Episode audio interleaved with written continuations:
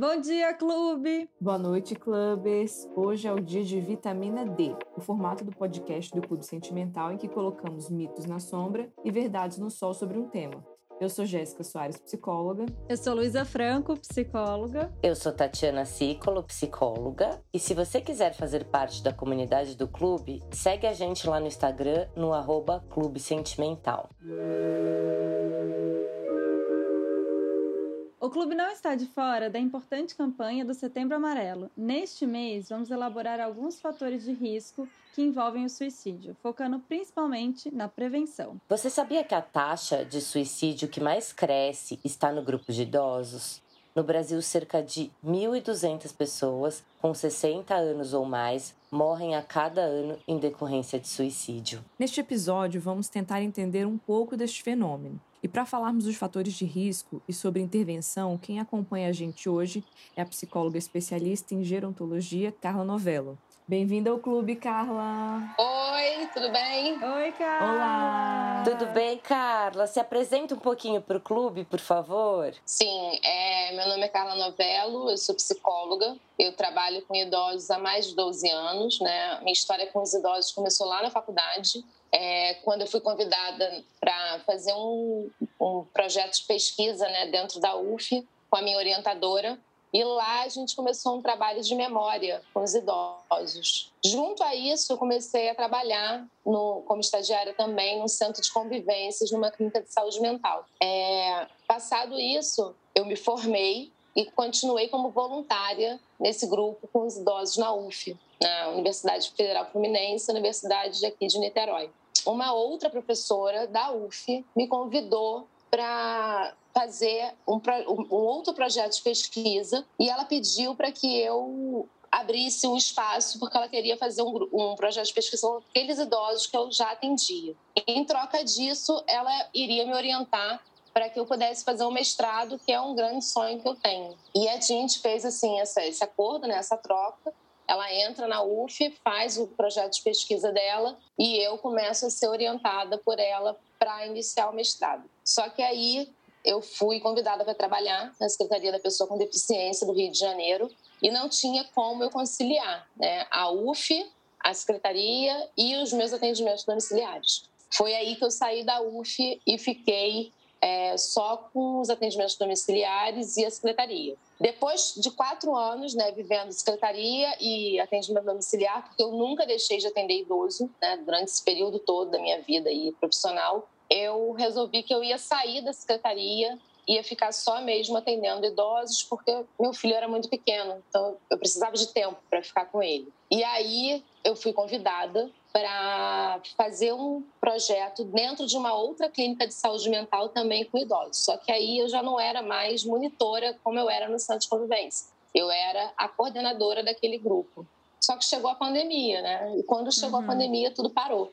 Então, a primeira coisa que eu fiz foi parar de atender, porque eu fiquei com muito receio, né? porque naquela época já se falava que o idoso ele era o, o, o grupo né, de maior risco uhum. devido ao vírus. Hoje a gente sabe né, que todo mundo é, tem risco, mas o idoso tem mais comorbidade, por isso né, o maior é o seu risco. Só que eu sabia que naquele momento, quando eu parasse de atender aqueles idosos que eu atendia de forma domiciliar, eu não ia poder voltar para alguns, porque eles já tinham um comprometimento cognitivo muito avançado, um trabalho já de muitos anos, tentando segurar a progressão da demência só que ao mesmo tempo eu fiquei com medo né, de chegar é, ir na casa daquelas pessoas, né? E, e, de alguma forma oferecer algum tipo de risco. Uhum. Era tudo muito novo, né? Ninguém sabia de nada, ninguém conhecia nada, todo mundo impactado com o que estava acontecendo no mundo. Mas algumas famílias, principalmente essas que os idosos já tinham um comprometimento mais avançado, me pediram para voltar.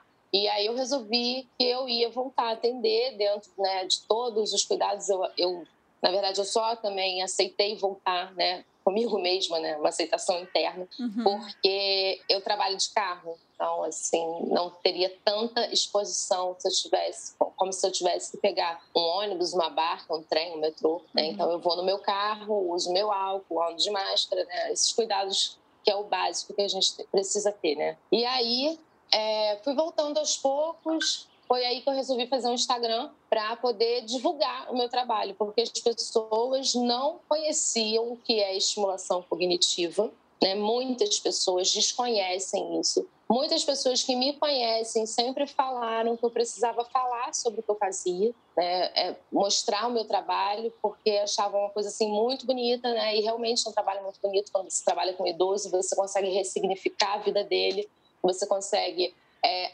tirar ele né, de um lugar do esquecimento, porque a gente sabe que hoje em dia é, a sociedade cobra tanto né, que o idoso muitas vezes ele não é visto dentro da sociedade. E resolvi fazer o Instagram. Falei, agora eu vou falar, mas eu nunca imaginei que o Instagram fosse me dar tanta visibilidade quanto ele me deu. Né? De poder fazer um, um, uma palestra num congresso brasileiro, de poder dar uma aula, de poder ser é, convidada por vocês para participar uhum. de um podcast. é, a gente se conheceu é. pelo Instagram, né? Eu vi seu trabalho lá, eu achei super legal. E é por isso que a Carla está aqui. E justamente para falar sobre isso, sobre como o idoso é, ele não é visto. É muito importante essa sua fala. A gente estuda até pouco na graduação, a gente estuda no, em desenvolvimento, mas parece que fica muito ali, né? E enfim, o meu TCC foi sobre Alzheimer, depressão e Alzheimer. Eu também gosto muito dessa dessa Nossa, área. legal. É, sim. É, e, e, muito por isso, né? Dessa negligência e tal. Mas isso eu tô falando de mim, você. Por que, que você decidiu é, trabalhar com idosos? É, você falou um pouco que foi um caminho que foi indo, mas você decidiu ficar, né? O que, que te é, chama atenção? Por que, que você. Na verdade, assim, é, eu costumo dizer que eu fui escolhida. Eu não uhum. escolhi, né? Eu fui escolhida, eu fui abraçada pela causa, por tudo é, cada atendimento que eu fazia, cada pequena evolução, que para mim, às vezes, o simples fato do idoso conseguir falar uma palavra, para mim, é uma coisa magnífica, porque a gente sabe o trabalho enorme que é, né, quando a gente uhum. é, encontra um diagnóstico de demência, então tudo é muito grande. É, e quando eu vi, eu estava apaixonada. Eu, eu, simplesmente estava apaixonada e eu tinha vontade de fazer e pensar coisas novas e era o que eu mais gostava, assim, de tudo que a gente vê dentro da faculdade, né? Álcool, drogas, crianças, né? Síndromes, deficiência, né? O que eu, que eu realmente falei, não, isso aqui é para mim, sabe? Isso aqui é o que eu vou fazer e eu vou tentar fazer o melhor, as melhores formas de intervenção com o maior cuidado possível, porque é o que eu amo fazer. Foi assim. A gente muito aprende bom. muito com eles, né? Muito, muito, assim. É, a gente aprende muito com eles porque, é, adiantando um pouco, né, a gente sempre acha que um idoso não vai se matar, né? Por uhum. que, que ele vai se matar se ele já enfrentou tantas coisas na vida, se ele já superou tantas coisas e agora no final ele vai se matar? Essa ideia nem passa pela cabeça das pessoas, né? E é justamente o contrário. É, por ele ter passado por muita coisa na vida, por ele ter vivido muitas perdas, e são perdas motoras, são perdas de pessoas, são perdas afetivas, são perdas financeiras, ele não é capaz de lidar com a própria vida.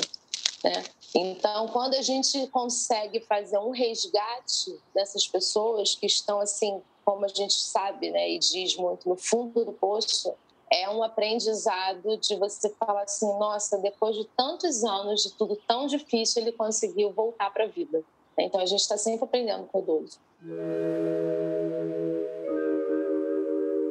Carla, colocando o sol no tema de hoje, né? Você aí falou alguns fatores de risco que você acredita para um idoso é, chegar a cometer o suicídio ou ter uma tentativa. Quais são os outros fatores de risco? Abandono, né? O idoso se vê muito abandonado, muitas vezes pela própria família, isso é muito comum, é até mais comum do que a gente imagina, né? Por muitas vezes eles ou não abandonam financeiramente, mas abandonam emocionalmente, ou abandonam financeiramente, emocionalmente. É, a própria incapacidade né, de resolver pequenas coisas, porque conforme nós vamos envelhecendo, né, vem aparecendo as, as perdas cognitivas. Então, assim, uma coisa que talvez fosse muito fácil para ele hoje não é tão fácil.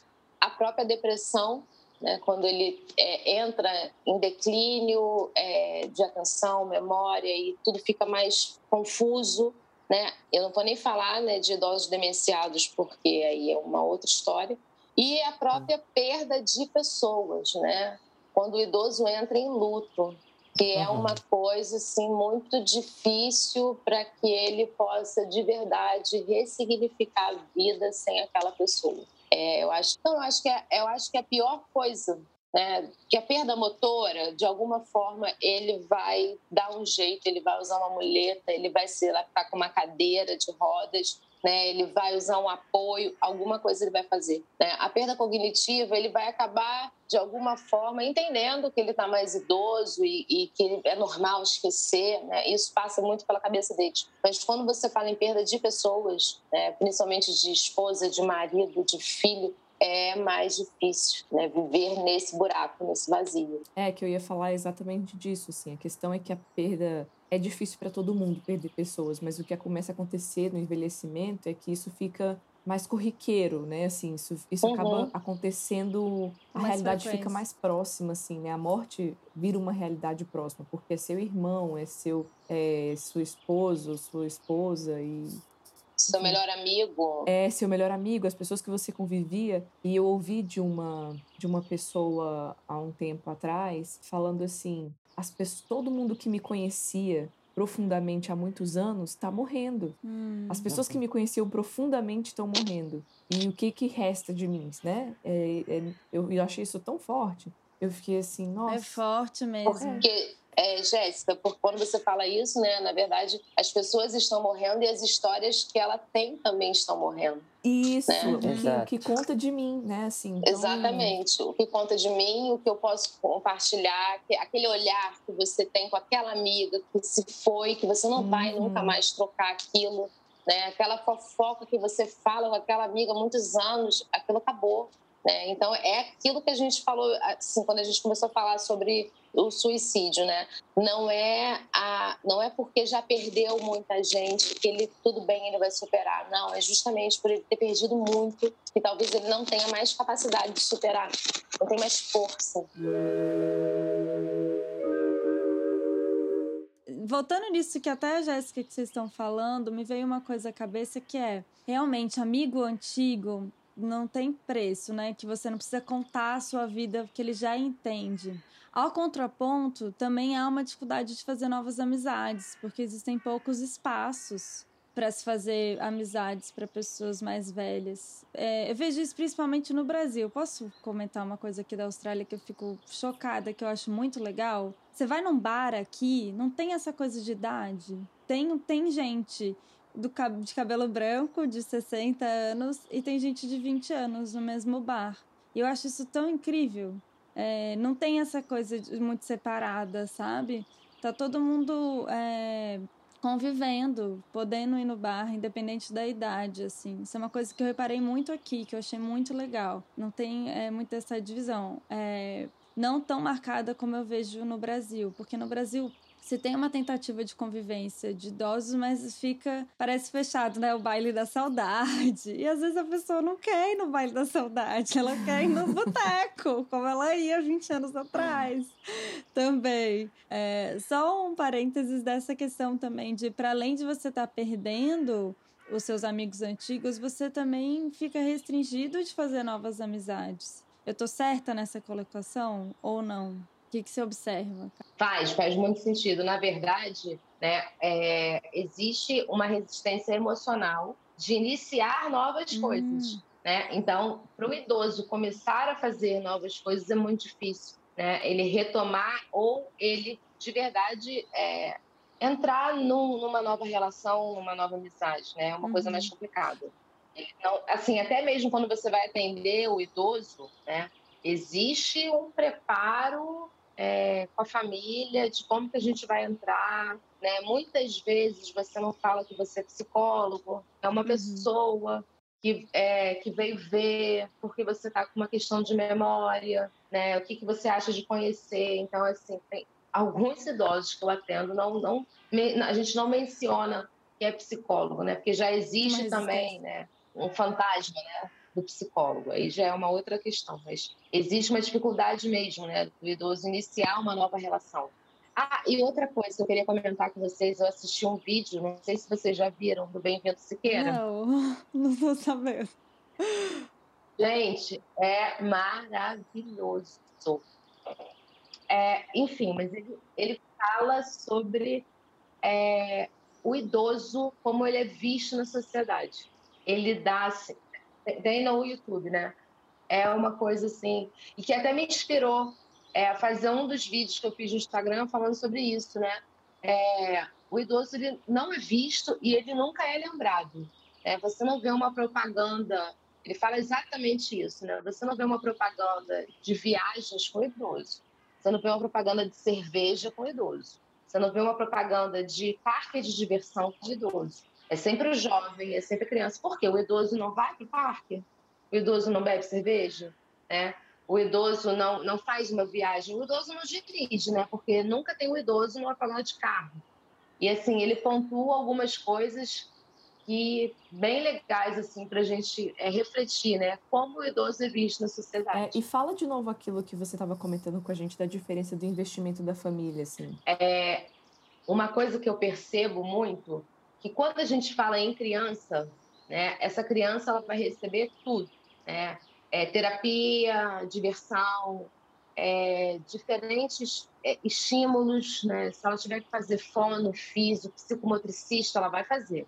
Mas quando a gente fala em idoso, existe uma resistência do próprio idoso, como a gente já falou, de iniciar um novo projeto, mas existe uma resistência muito grande da família.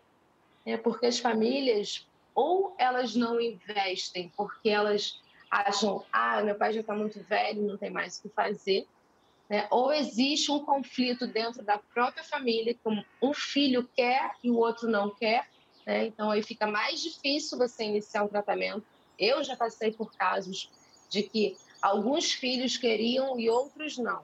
E não foi só uma pessoa. E aí, no final, ganhou os filhos que não queriam. Né? E pais com demência.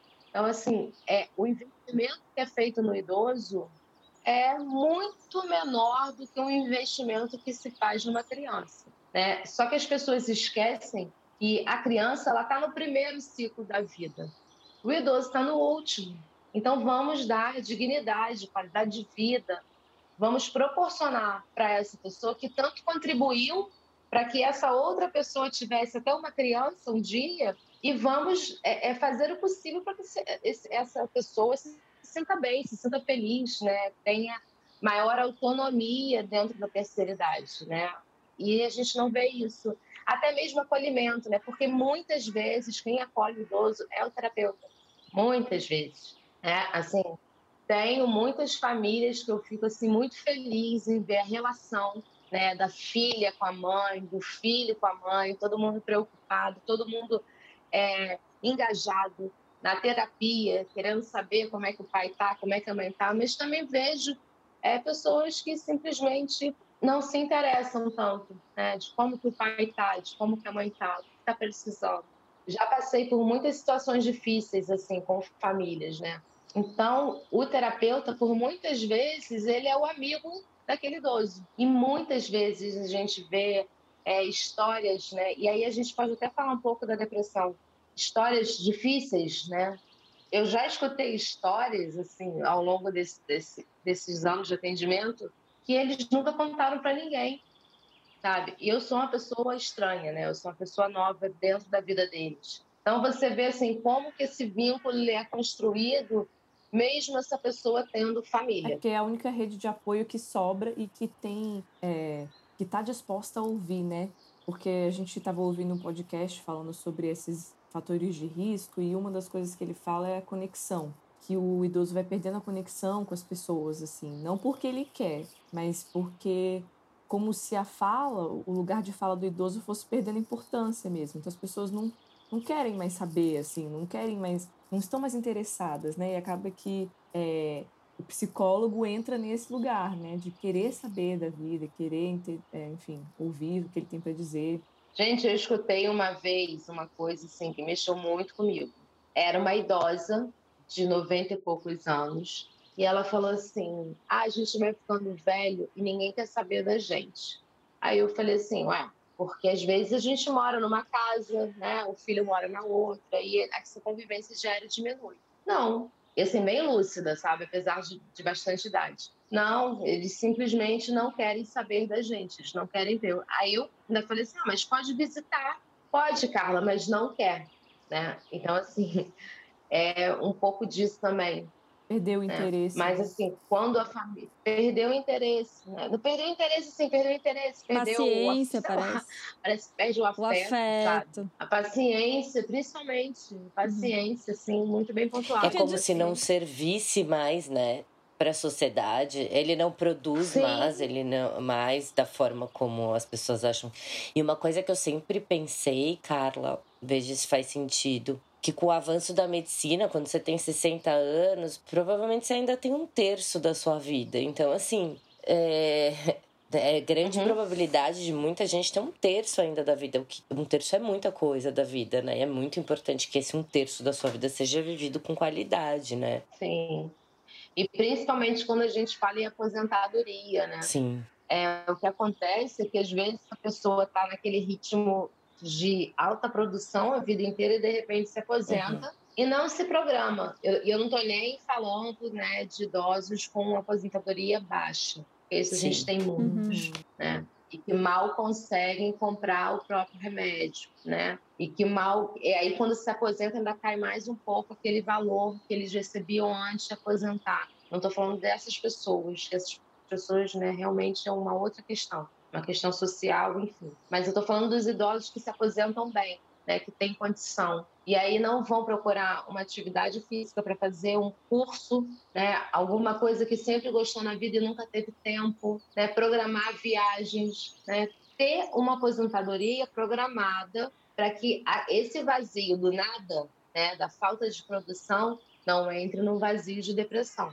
É, então é, é, preciso que essa pessoa se programe. E, e, eu fico me questionando o quanto é difícil, porque além da programação da pessoa, tem também a sociedade, por outro lado, que também não tem recursos o suficiente, né? Não oferece coisas suficientes. Às vezes a pessoa precisa uh, ser levada para um lugar e a família não tem tempo para fazer isso. Eu acho que deve ter diversas dificuldades aí, né? Sim, mas eu estava falando daquele idoso que acabou de aposentar mesmo, né? Que ainda está ativo. É, ainda tem essa questão que você bem levantou, né? Do idoso que precisa ter alguém para levá-lo para determinadas atividades. E não tem ninguém. Sim. Né? E aí a família pensa, poxa, já vou ter que pagar o curso de pintura e agora eu vou ter que pagar uma pessoa específica que eu vou ter que ter confiança para levar papai para pintar. Né? Então aí já cria uma barreira e não vai. Mas se fosse uma criança, Sim. ele pagaria van escolar. Verdade. Você tá entendendo? Se fosse uma criança, ele pagaria uma babá para levar a criança para fazer aula de pintura, aula de capoeira. Né? Mas o idoso não é simplesmente melhor a gente pensar numa outra coisa. É, e ele Sim. acaba no sofá vendo é. televisão o dia inteiro, né?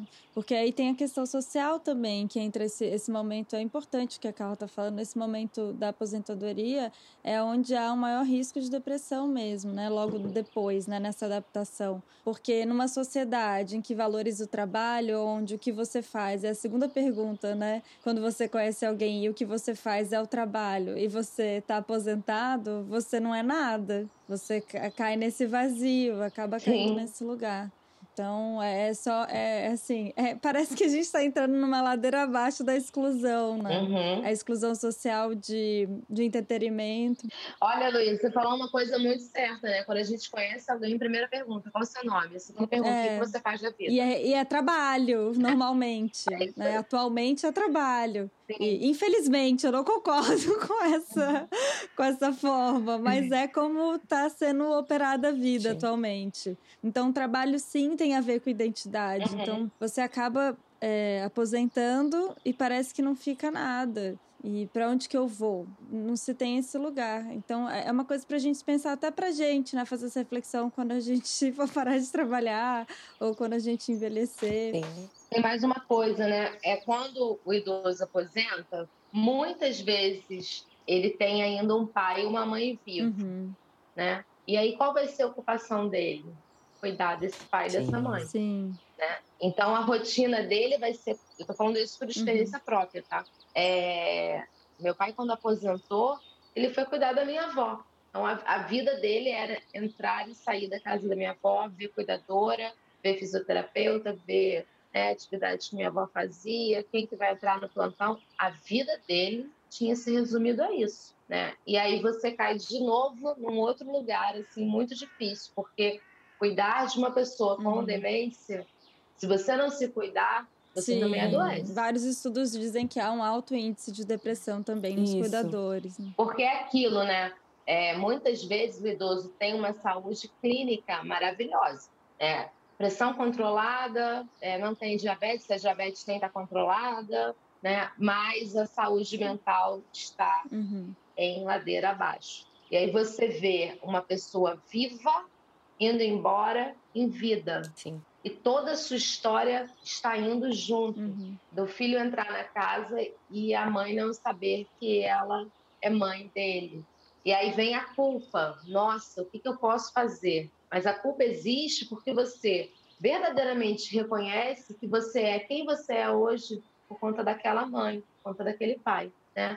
Então, assim, é muito duro para o filho idoso lidar com a doença dos pais idosos, né? Não, e é engraçado a gente falar nessa perspectiva do filho idoso com o pai idoso, né? Porque a gente sempre fala da perspectiva da pessoa que não é idosa em comparação, né, em relação com a pessoa idosa.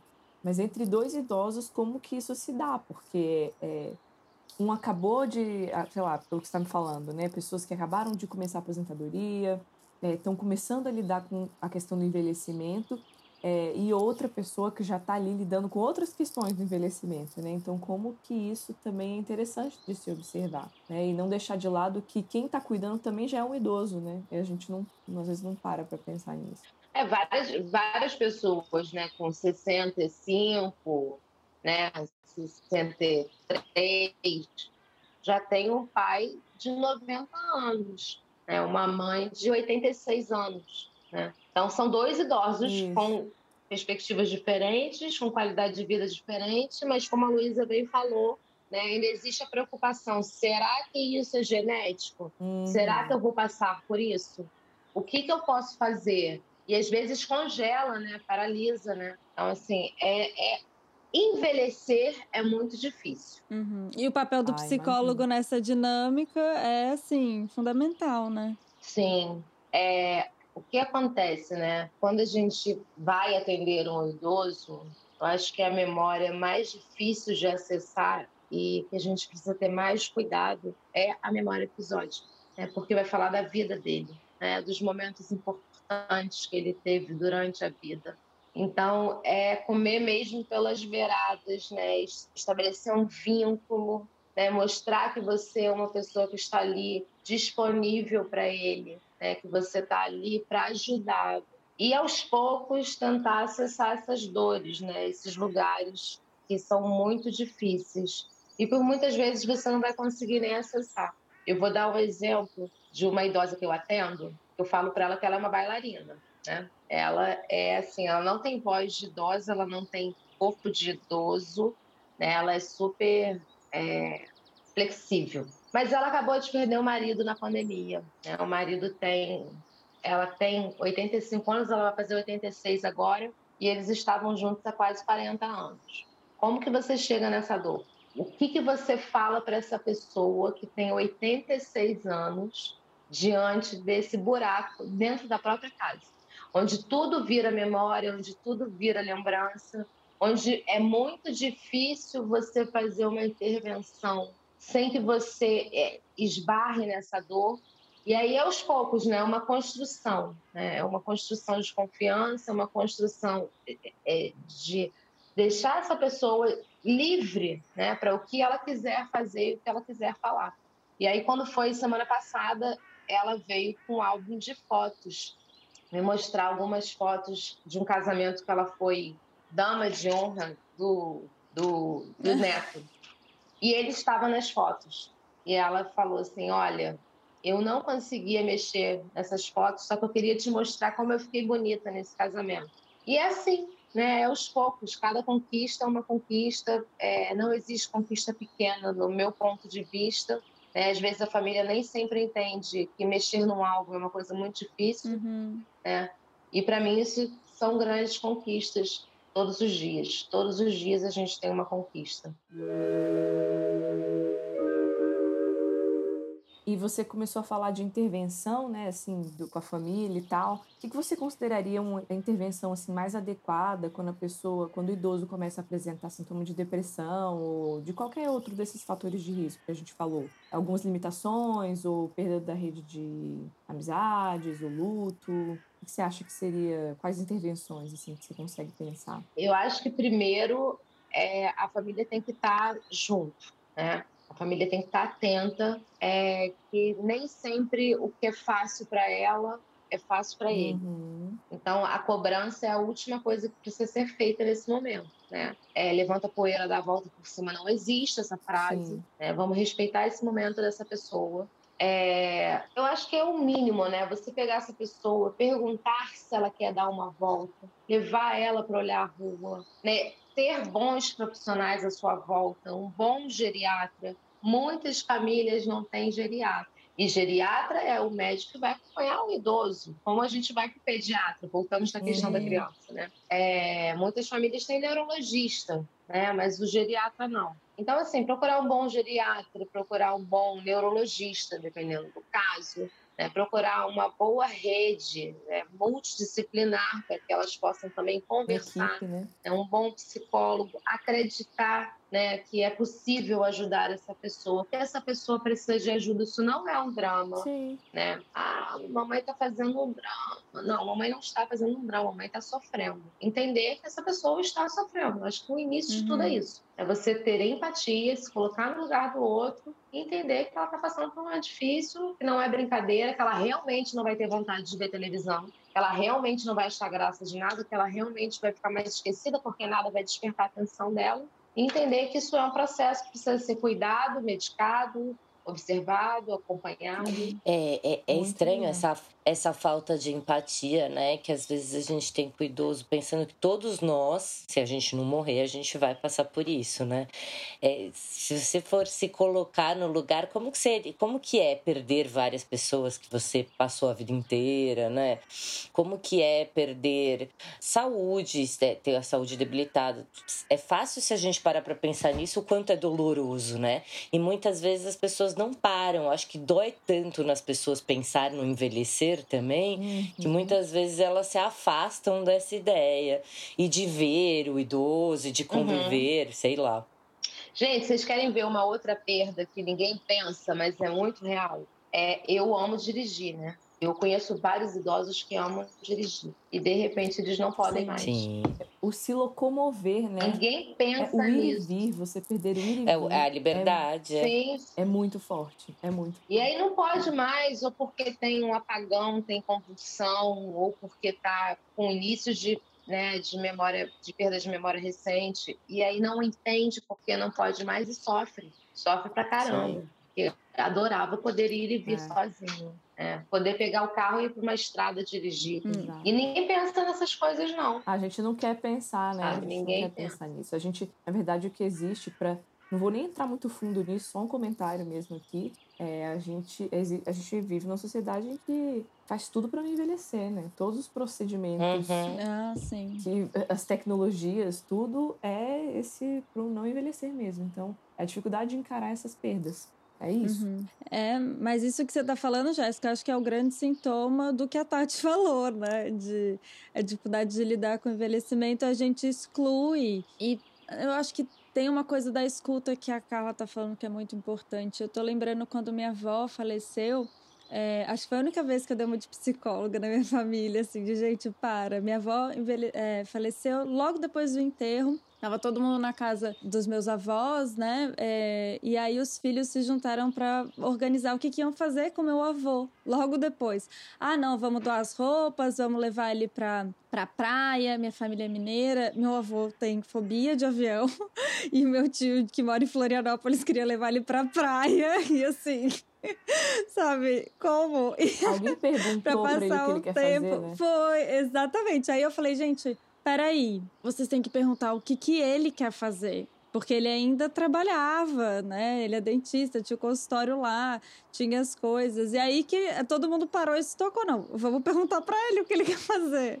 Né? Mas todo mundo já tomou a frente. Acho que numa ansiedade de querer resolver também, é, acontece isso muito, né? Aquela família às vezes quer resolver. Então, por exemplo, ah, perdeu a carteira, é, não pode dirigir porque está em risco. Então, fica mais focado de, não, então é melhor não dirigir porque não vai morrer. Mas ninguém perguntou, tá, mas e como é que foi para você, né?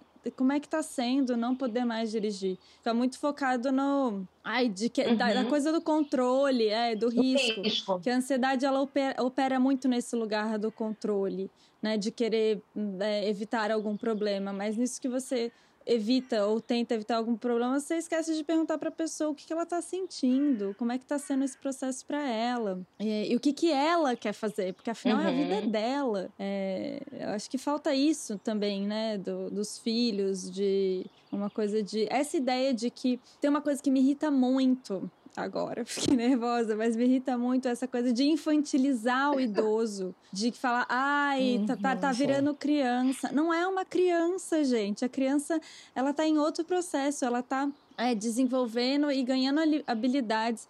O idoso está perdendo liberdade, está tentando se adaptar, não tem nada a ver, é outra coisa. Mas essa infantilização ingessa. E você é, acelera, você acelera né? as perdas, você ingessa, você desestimula, você deprime, né? Porque você tira a liberdade dele poder operar. Então, essa coisa, essa ideia é um pouco da inversão de papéis, que agora o, é, nossos pais são crianças Gente, não vamos ir para esse caminho. Você que está escutando esse podcast, tenta não olhar o seu pai e sua mãe como uma criança, porque eles não são, eles são idosos. É diferente.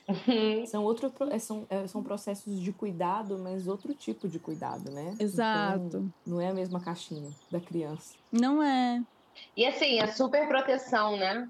É, a superproteção acaba injeção, acelerando os processos né, de perdas, né? Aí o idoso se vê mesmo incapaz, nossa, é, às vezes o filho acha que está fazendo bem, né? E aí infantiliza, se protege e acaba colocando o idoso naquele lugar mesmo de que não é possível mais viver, né? Eu preciso do outro para tudo.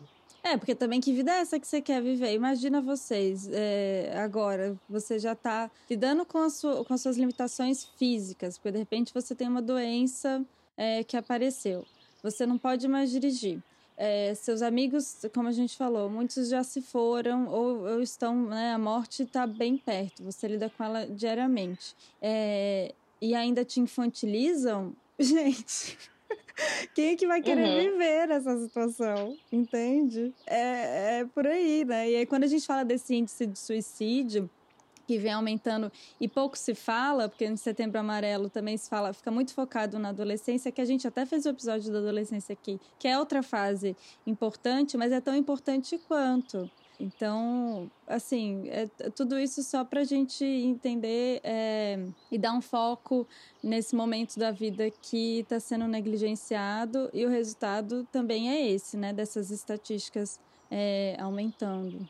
Eu vou fazer só um último comentário desse negócio de, do que você falou, de, do cuidado, né? De ficar nessa. de infantilizar, de além de tudo infantilizar. Mas existe também uma. Não sei, Carla, e você pode confirmar isso ou não, mas o que eu vejo, assim, é, não atuo exatamente nessa área, mas o que eu vejo mais ou menos é, na coisa da, da terapia de família é muitas vezes o idoso aceitando esse papel do cuidado para ter uma conexão. Porque se não for pelo cuidado, ele não vai ter contato com esses filhos, ele não vai ter contato com esses netos. Então é assim, tá, vou deixar ele me levar porque é a hora que eu vou conversar com ele, vou deixar ele vir uhum. aqui em casa trazer a comida, porque é a hora que eu. Entendeu? Então tem esse lance de de ser o momento da conexão também. Então ela deixa, vai, deixa cuidar, vem aqui em casa mesmo. Cada filho leva um dia para fazer sei lá o quê, porque é uma forma de estar perto, né? Sim. É, faz muito sentido isso que É, que são os ganhos secundários, né? Isso que a que até que ela falou antes, a psicóloga que virou amiga. Quando a uhum. gente vê isso muito no hospital,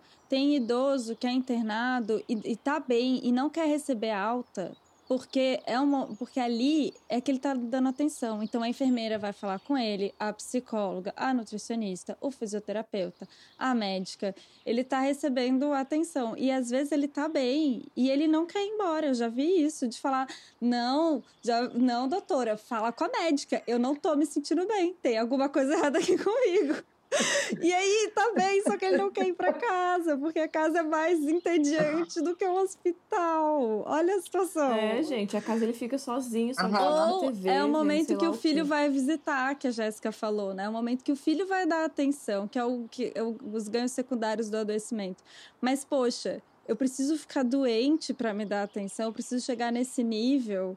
É, é muito, é muito isso. triste. A gente uhum. ri, né? Porque parece tragicômico, né? De, do, do, da pessoa não querer sair do hospital. Mas é, é triste no, no, no, final das contas. Sim.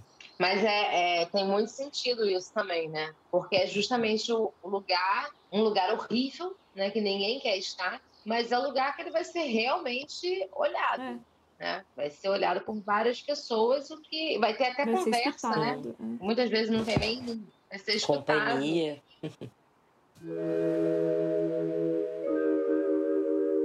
É, eu estava pensando, enquanto uma de vocês estava falando sobre. Alguém falou sobre morte, e o que a gente vê também hoje, mais do que nunca, por conta da pandemia, né? Porque a gente está sendo o tempo inteiro invadido pela palavra morte, né? A gente vê que não sei quantas pessoas morreram no mundo, não sei quantas pessoas morreram no Brasil. O idoso, cronologicamente falando, ele está mais perto da morte. Então, assim, isso é mais uma coisa para gerar no idoso uma depressão. Né? Ouvir o tempo todo a palavra morte, ter é, convivência com essa palavra que antes a gente quase não falava, uhum. Né? É, e ver pessoas próximas irem embora na pandemia. É, acho que quando a gente vê um Tarcísio Meira morrer, é, são pessoas que assim, são imortais uhum. na nossa cabeça, né? O idoso se impacta por ver uma pessoa da mesma idade embora. Né? Assim como se a gente recebe uma notícia de algum conhecido nosso que tem mais ou menos a nossa idade e recebe a notícia que ele morreu, nós vamos sofrer impacto porque nós vamos nos ver naquela ah, situação. Então, quando um idoso, exatamente, quando o idoso vê o Tarcísio Meira morrer, ele fala, gente... O próximo sou eu. Tá chegando, é, é. né? O próximo sou eu. E aí vem o medo de morrer. Algumas pessoas me procuraram, né? Família, né? pelo Instagram também para falar sobre é, avó, pai, mãe, né, que estavam com muito medo da morte. Né? E é muito normal viver esse medo. Acho que todo mundo, durante a pandemia, em algum momento passou uhum. por isso, ou ainda passa, né? e o idoso principalmente. Sim, é né? a realidade mais próxima, mesmo antes da pandemia.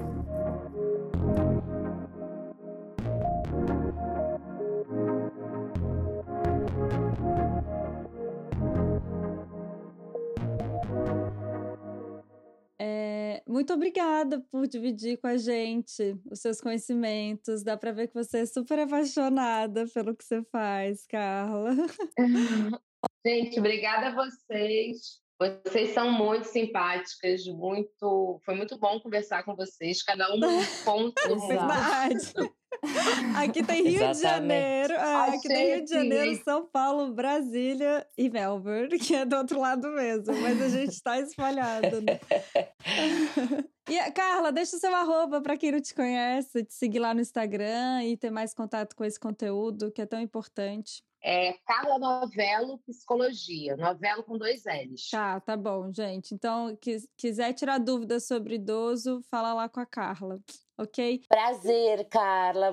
Muito obrigada por tudo, por o seu tempo, por falar disso, tudo aqui, por esse assunto e tudo mais, viu? Obrigadão. Obrigada a vocês pela oportunidade, adorei conhecer vocês. E a gente se vê, pelo menos pelo Instagram, mas a gente se vê. Com certeza. Vamos manter certeza. contato. Tá bom. Quem sabe um dia presencial.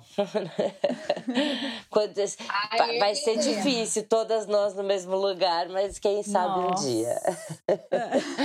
então tá bom, gente. Beijos. Beijo. Beijos, Beijo, muito bom. Tchau, Beijos, tchau. até. Lembrando que esse podcast é produzido pelo arroba Clube Sentimental. Segue a gente lá no Instagram. As belas artes são feitas pela Beatriz, do arroba Atento e Forte, e a edição de áudio é feita pelo querido Aloysio, do arroba Som do Cosmo. Até mais!